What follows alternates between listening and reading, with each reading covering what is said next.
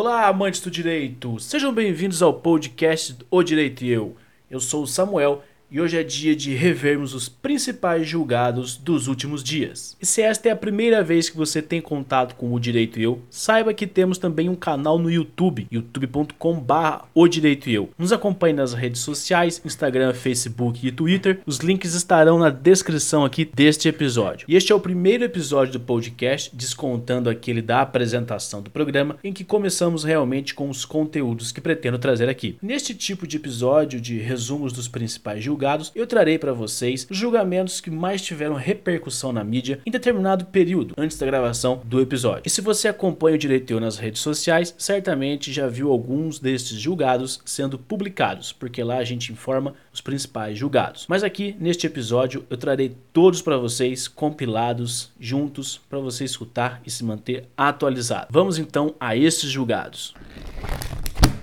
Edital de concurso não pode barrar candidato que responde a processo criminal. O plenário do STF, por maioria dos votos, em sessão realizada no dia 5 de fevereiro, julgou inconstitucional a exclusão de candidato de concurso público que esteja respondendo a processo criminal. A decisão do recurso extraordinário 560-900 tem repercussão geral e refletirá em pelo menos 573 casos sobrestados em outras instâncias do Judiciário. No caso examinado pelo recurso extraordinário, um policial militar que pretendia ingressar no curso de formação de cabos teve sua inscrição recusada pelo fato de estar respondendo a processo criminal pelo delito de falso testemunho. O Tribunal de Justiça do Distrito Federal e dos Territórios, TJDFT, considerou ilegítima a exigência constante do edital e tornou inválida a decisão administrativa que havia excluído o candidato. O Distrito Federal recorreu ao Supremo Tribunal Federal e argumentou que a promoção de policiais que estejam sendo investigados por crimes e sérios desvios de conduta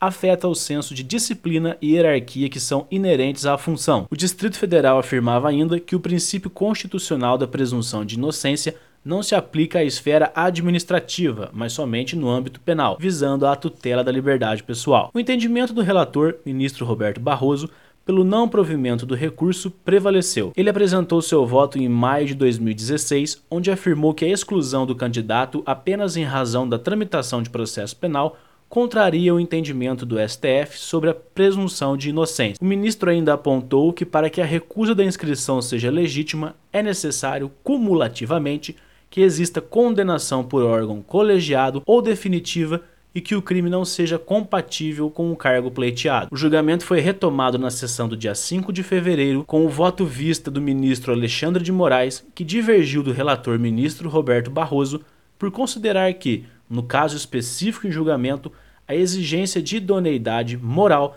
para progressão nos quadros da carreira militar é compatível com a Constituição Federal. Alexandre de Moraes destacou ainda que, embora se trate de procedimento público de avaliação, o objetivo do concurso para o curso de formação de cabos não é o acesso originário ao quadro público, mas procedimento interno do órgão com abrangência estrita, pois se refere apenas aos soldados de determinada circunscrição. Segundo o ministro, a proibição da candidatura é razoável dentro da disciplina e da hierarquia da Polícia Militar. Votaram a favor com o relator os ministros Edson Fachin, Rosa Weber, Luiz Fux, Carmen Lúcia, Ricardo Lewandowski, Gilmar Mendes e Dias Toffoli. Suspensão da CNH e de passaporte é tipo de medida restritiva excepcional. Em um processo no TRT da 6 Região de Pernambuco, uma das partes solicitou a suspensão da CNH e do passaporte, além do bloqueio de cartões de créditos dos sócios da empresa executada. A primeira turma, na segunda instância, analisou o pedido em sede de agravo de petição. Os magistrados entenderam, por unanimidade, que a medida é possível, porém incabida no caso em análise. É possível, pois encontra-se nas inovações trazidas pelo CPC de 2015, mais precisamente no artigo 139, inciso 4. Não é cabida no referido caso, por serem restrições de caráter excepcional. Conforme o voto, relatado pelo desembargador Sérgio Torres, para a adoção dessas ações, deve-se, abre aspas, levar em consideração o esgotamento das medidas convencionais para compelir o devedor ao pagamento e a evidência de indícios de que o devedor esteja escondendo patrimônio com o intuito de não arcar com suas obrigações, o que não se comprovou no presente caso. Fecha aspas. É preciso ainda, segundo o voto, analisar se existe necessidade, adequação e proporcionalidade à configuração de cada situação e, no período em análise, os magistrados concluíram que as medidas solicitadas não seriam eficazes para satisfazer a execução por serem desproporcionais. Manteve-se, por unanimidade, a decisão da Quinta Vara do Trabalho de Recife, Pernambuco, negando os pedidos. A advocacia poderá atuar em reclamações no site consumidor.gov. A Secretaria Nacional de Defesa do Consumidor acolheu um pedido da Comissão Especial de Defesa do Consumidor da OAB Nacional e autorizou a participação de advogados nas reclamações feitas no portal consumidor.gov, que é uma plataforma gerenciada pelo governo federal. Além de ser permitido ao cidadão registrar reclamação em nome próprio, haverá a possibilidade dos advogados fazerem o procedimento por representação legal de pessoa física ou com mandato conferido por procuração, exigindo-se para isso que os procuradores apenas apresentem na plataforma a documentação necessária. Maria Miranda, presidente da Comissão Especial de Defesa do Consumidor da OAB Nacional, acredita que a mudança não é somente uma pauta corporativa ao viabilizar o livre exercício da advocacia, mas também uma conquista do cidadão. Segundo ela, aspas, nós advogados somos os conhecedores da lei. O cidadão tem garantido o direito de acompanhamento de seu processo por parte de um profissional da advocacia. Fecha aspas. Vale ressaltar que o cidadão não é obrigado a ingressar anteriormente na plataforma do governo federal caso entenda a necessidade de ajuizar uma ação, mas, nos casos em que esta opção é viável, o desafogamento do Poder Judiciário é um ponto positivo da plataforma que pode oferecer soluções em tempo bem menor do que uma ação judicial. Publicar casos sem ofender envolvidos não incide danos morais. Não há que se falar em indenização por danos morais ao se narrar corretamente na imprensa um episódio de interesse público sem veicular palavras ou termos ofensivos à dignidade dos envolvidos. Este foi o entendimento da Segunda Câmara de Direito Privado do Tribunal de Justiça em Mato Grosso ao rejeitar um pedido de indenização a um homem que se sentiu ofendido por uma reportagem veiculada localmente em que era uma das personagens. Abre aspas. No caso em comento, constata-se que a notícia veiculada não ultrapassou os limites do direito de informar, não sendo possível se depreender qualquer tipo de ofensa à honra ou à imagem à pessoa do autor, mas apenas o exercício regular do direito de levar à sociedade informações de interesse público acerca de um lamentável incidente no interior do Fórum da capital. Fecha aspas. Afirma a decisão da relatora desembargadora Marilsen Andrade Adário. A relatora ainda afirmou que, abre aspas, é realmente dever da imprensa noticiar assuntos de interesse público, sendo válida, democrática e efetivamente necessárias as informações veiculadas pelos meios de comunicação, dado que não se pode olvidar da tutela constitucional da liberdade de imprensa. Fecha aspas.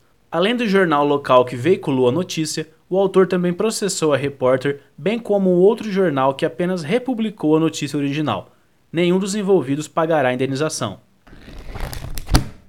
Advogado pode atuar ainda que não pague OAB, decide Tribunal Regional Federal. Viola a liberdade profissional a imposição de restrições ao exercício de atividades profissionais como forma indireta de obter o pagamento de tributos. A quarta turma do Tribunal Regional Federal da Terceira Região, TRF3, decidiu com base nesse entendimento que um advogado que está inadimplente com a OAB pode retornar ao exercício da profissão. A desembargadora relatora do caso, Mônica Nobre, invocou o inciso 13 do artigo 5 da Constituição Federal, que estabelece que é livre o exercício de qualquer trabalho, ofício ou profissão, atendidas as qualificações profissionais que a lei estabelecer, salientando ainda que o impedimento ao exercício da profissão torna ainda mais difícil o adimplemento do débito.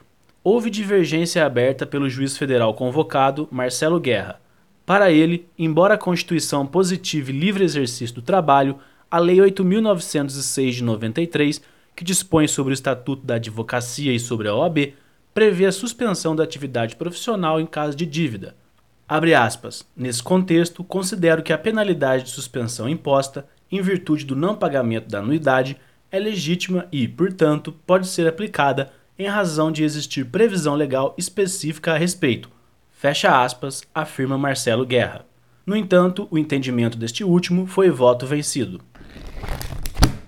E termina aqui mais um episódio do podcast O Direito e Eu, com revisões dos principais julgados dos últimos dias. E se você gostou do conteúdo, não esqueça de curtir e compartilhar com seus amigos, porque isso nos incentiva a produzir cada vez mais. Deixe também seu comentário nesse episódio sobre o que você achou de trazermos no formato de áudio aqui no podcast esse resumo dos principais julgados e também deixe opiniões de outros tipos de conteúdo que você quer ouvir aqui no podcast. Os comentários é o local por onde nós trocamos experiências e você ajuda o programa a ficar cada vez melhor. Então é isso, um abraço e tchau!